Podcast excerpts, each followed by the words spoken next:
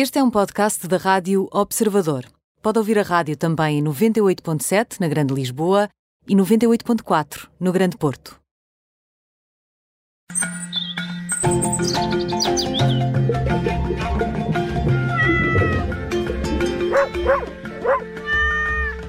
Às sextas-feiras, depois da síntese das 5 e meia, recebemos o médico veterinário Nuno Paixão, que uh, já está connosco. Nuno, muito boa tarde, bem-vindo. Boa tarde. Olha, falamos de conselhos para os nossos melhores amigos, sempre no Pet Radio, e o Nuno hoje uh, propõe uh, um olhar para isto da educação na higiene dos nossos animais. Estás a referir-te à forma como os ensinamos a ter hábitos de, de, higiene. Pode ser um dos problemas também para quem passa a ter um animal, saber como uh, educá-lo nesse sentido, e pode também ser um fator de problemas lá em casa se ele não aprende bem a fazer as suas coisas nos seus devidos sítios, não é, Nuno? Sim, sem dúvida. E aqui eu tenho que reparar isto em duas grandes uh, áreas, vamos antes assim dizer. Uma é a minha responsabilidade enquanto responsável, tutor, dono, chamem-lhe o que quiserem, de um animal, em que uh, eu tenho a responsabilidade de que os, os dejetos, as necessidades do, do, do meu do meu não venham a interferir e a incomodar os outros, as outras pessoas e os outros animais. Portanto, eh, esta será sempre a nossa linha de base. Eu sou responsável por tudo o que o meu, o meu companheiro faz. Okay? E uh, isso implica, nem que seja, quando vamos à rua, assegurar a limpeza depois de eles terem feito. Uh, não há mais ninguém que prejudique uma, a imagem de, de um cão, a imagem dos cães em geral, as imagens dos gatos em geral, do que um, uh, um tutor negligente uh, ou, ou, que não se preocupe com essa imagem para os outros. Portanto, eu, eu reconheço e aceito que há pessoas que possam não querer, uh, não querer conviver diretamente com animais na sua casa, mas não posso ser eu o responsável por dar razão a essas pessoas para apontarem contra o meu, o meu animal. Portanto, logo à partida, este é um ponto, um ponto base. Hum, oh, Nuno, sabes que eu acho que tenho a impressão também que há alguns animais destes que uh, também fazem as suas necessidades, uh, muitas das vezes, uh, ou porque foram mal ensinados, ou porque. Uhum às vezes pode ser evidência de um qualquer trauma uh, que o cão tenha tido uh, no, no, no, passado. Uh, isso acontece muito também e, e, esses são os casos mais difíceis para reeducar um, um, um animal? Sim. Bem, começando em cachorrinho, há uma coisa que é importante. Nós não podemos exigir dos nossos animais coisas que não são fisiologicamente possíveis. Ou seja, eu não posso crer que o meu, o meu cão o meu, eh, fique 12 horas sem fazer qualquer tipo de necessidade. Não dá para pôr uma rolha. Eh, as coisas têm que fluir cá para fora. As suas necessidades são fisiológicas. Portanto, e, e quanto mais jovem for, mais, mais curto é o tempo em que eles conseguem aguentar. Uh, nós temos, temos assim uma ideia mais ou menos de que uh, será uh, o número de meses, isso corresponde ao número de horas mais uma hora no máximo. Ou seja, se eu tenho um cachorrinho com três meses, ele não vai aguentar mais de quatro horas seguidas sem, sem fazer as suas necessidades. Uh, e, e, e à, à, medida que eles vão ficando adultos, vão tendo mais controle. Mas também não vamos ser uh, desumanos ao ponto de não podem fazer as suas necessidades durante 12 horas. É impossível. E temos nós que arranjar alternativas para que eles sejam, uh, consigam fazê-las. depois, às vezes ficamos muito frustrados porque vamos com eles à rua e eles andam a brincar na rua e fazem as necessidades quando voltam para casa. Bem, se ir à rua é tão divertido, é tão bom, eles não vão perder tempo a fazer coisas que podem fazer em casa. Uh, portanto, também temos que compreender que isto é, é, pode ser um sinal de que uh, realmente não, a vida deles não está assim tão cheia, não está assim tão preenchida e eles aproveitam todos os momentos. É, Depois. Sim, sim, sim, sim. Continuo, continuo. Não, força, força. Eu, eu ia, ia, pegar nesta, nesta, na questão do cachorrinho que se, que se ensina desde o início, não é? Aquela questão da folha do jornal uh, no chão resulta? Bem, uh, resulta até ao ponto em que a gente usa um, um, um, alvo, um target, ou seja, uhum. aquilo que nós conseguimos é transmitir ao nosso animal que ali é aceitável, ali uhum. é permitido. Pode ser uma folha de jornal, mas porque antigamente era o, era o papel que ia para o lixo que estava mais disponível, mas hoje em dia podemos usar um resguardo, uma fraldinha, um, um resguardo de, de, de cama, um, um, absorvente para, para, para, para, as necessidades. Pode ser, isso pode ser ensinado. Uh, uma das coisas fundamentais é que cada vez, e aqui entramos na nossa outra uh, educação para a higiene, cada vez que o nosso animal faz as suas as necessidades, nós temos tendência de dizer agora não incomoda e que é para ele fazer, porque agora está a fazer bem. Não, devemos recompensá-lo por isso. Uh, às vezes uh, podemos ter que fazer assim umas figuras ridículas na rua, mas quando ele está a fazer xixi, quando ele está a fazer uh, o seu cocô na, na, na, rua, nós devemos estar ali a fazer uma festa e dizer sim senhor, é isso mesmo, para que ele perceba que é isso que nós queremos. Porque nós temos muito hábito de lhe mostrar o que é que não queremos.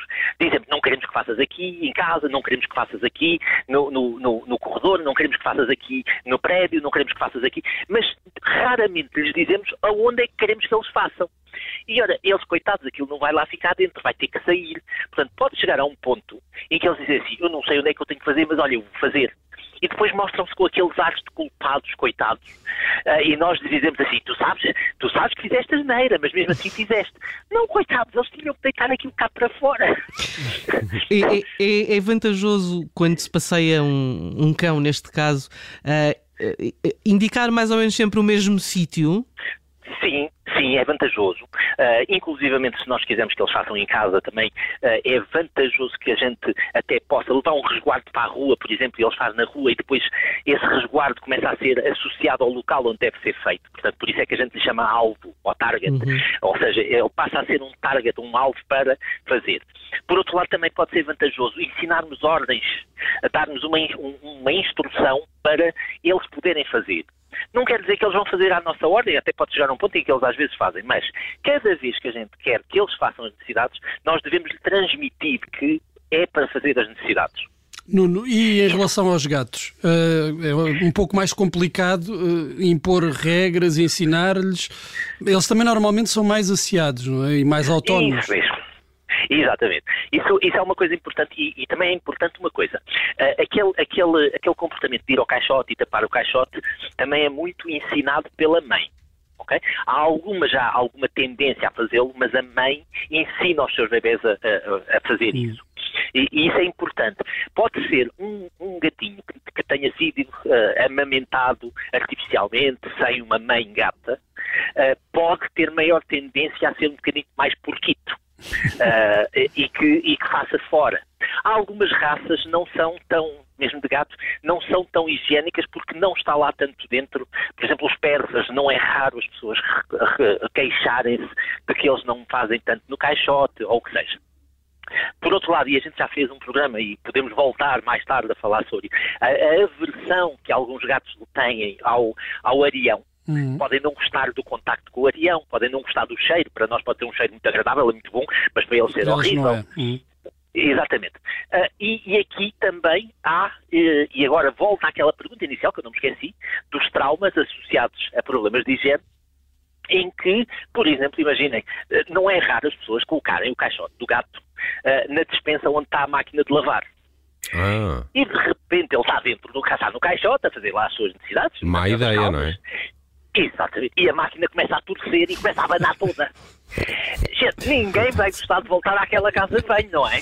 Claro. Portanto, isso, isso leva a aversões ao próprio caixote. Não é só isso, mas pode também ser uma das aversões ao caixote. E isso faz com que eles comecem a fazer no outro lado. E ao fazerem no outro lado, eles podem ganhar uma coisa que é potência a outra superfície. Ou seja, eu vou a um, a um deixo de fazer ali, por qualquer motivo, uhum. Vou a um tapete e começo a gostar do contacto das minhas patinhas com o tapete. Então eu vou passar a fazer as necessidades ali porque é muito mais agradável e vai ser muito difícil de retirar isso. Oh, Nuno, eh, eu acho que há um, há um, problema também que é com aqueles gatos que gostam de marcar território. Não sei se isto tem a ver com algum trauma, mas é claramente um comportamento que, que se associa aos eh, gatos uh, quando fazem as suas necessidades num determinado sítio ou quando. Mas, mas eu acho que isto também acontece quando eles são, se calhar, mais quando se muda o ambiente deles, não é? Os, os felinos em si, eles são extremamente territoriais. E uh, essa, essa forma de fazer xixi para marcar território, uh, nós chamamos spraying porque quando o gato faz o xixi sai em spray não sai, não sai em, em gotas nem, nem uhum. para baixo. Até normalmente os machos, quando fazem isso, fazem até a uma altura grande, não fazem no chão. Porque o objetivo é que outro gato que venha a cheirar perceba e veja que aquele spray, aquela a urina está tão alta que mostra, bem, este gato é enorme. Epá, isso, é, isso, não... isso, é muito bom. Isso é muito bom, nunca tinha pensado nisso. exatamente. Por isso é que eles marcam em superfícies uh, não horizontais, mas na vertical que é para mostrar. E quanto mais eles levantam assim a cauda, começam a abanar a cauda bem levantadinha, uh, até empinam assim um bocadinho os quadris, para que o jato, o spray, seja projetado para o mais alto possível. E, e, vem depois aquele, aquele siamês cheira e diz bem, aqui vive um tigre porque este é enorme. uh, é uma forma de mostrar o território. Isso é muito bom. É, é pena, é, é eu acho, é, nunca assisti, mas era engraçado, era um gato fazer isto naquelas paredes vingadoras que há agora pela cidade de Lisboa, para ver o resultado que ele ia ter. Uh, uh, mas há uma coisa importante aqui, a castração resolve a esmagadora maioria das vezes é. essa marcação territorial. Hum. Nuno, isso é um ponto importante. Gostei muito desta conversa e ainda tinha aqui mais outras questões para, para abordar nisto da higiene dos nossos animais, que é muito importante, a educação para, para a higiene que podemos fazer dos nossos animais. Uh, mas estamos a ficar sem tempo. Para a semana voltamos a falar dos nossos melhores amigos com o médico veterinário Nuno Paixão, connosco sempre às sextas no Pet Radio. Nuno, bom fim de semana, obrigado. Bom fim de semana a todos.